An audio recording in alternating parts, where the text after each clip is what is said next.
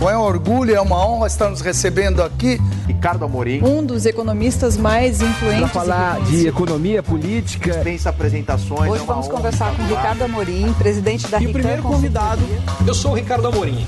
Um grande prazer estar aqui com vocês. Na véspera do feriado de 7 de setembro, o Pix bateu um novo recorde de número de transações e em um único dia o número de transações no Pix passou de 152 milhões, o que é um número altissimamente expressivo que mostra duas coisas muito importantes. A primeira, o Brasil é, tem um grau de adoção de tecnologias digitais sempre muito significativo. É, os brasileiros estão entre é, os que mais passam tempo na internet, quando você vê o uso de redes sociais, e a mesma coisa é verdade na adoção desde o início, desde a da adoção do internet banking algumas décadas atrás, e o Pix foi a mesma coisa. Ele foi muito rapidamente adotado pelos brasileiros em geral.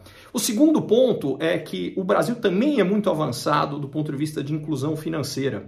É, em particular, quando a gente compara com a América Latina, 84% dos brasileiros tem uma conta bancária, coisa que é, o único país que chega perto na América Latina é o Peru, que aliás tem um número igual ao brasileiro, mas de resto todos os outros países latino-americanos estão muito para trás do, do Brasil.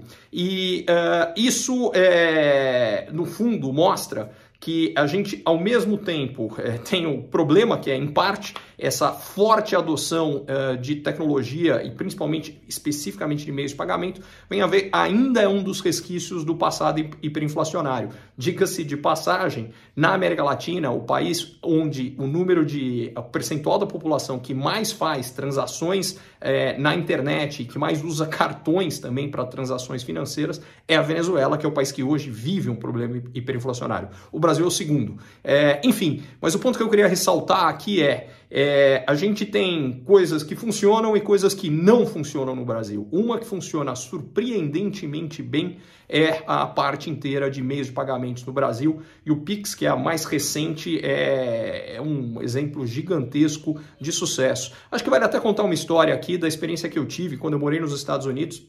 Eu me mudei para os Estados Unidos em 2001, então já faz algum tempo. É, mas uma coisa que eu não imaginava e descobri lá é que na época o Brasil estava muito mais adiantado que os Estados Unidos em velocidade na qual as transações financeiras uh, aconteciam.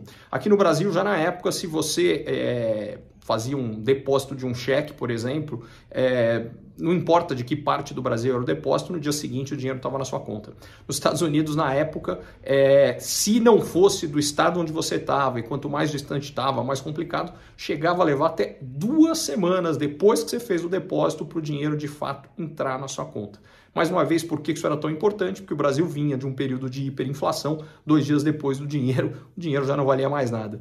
O fato é que é, a razão pela qual isso é verdade, em grande medida é ruim, que é esse passado hiperinflacionário, mas isso tornou, tornou-nos muito mais eficiente do ponto de vista de realizar uh, transações financeiras do que a gente mesmo em geral dá conta.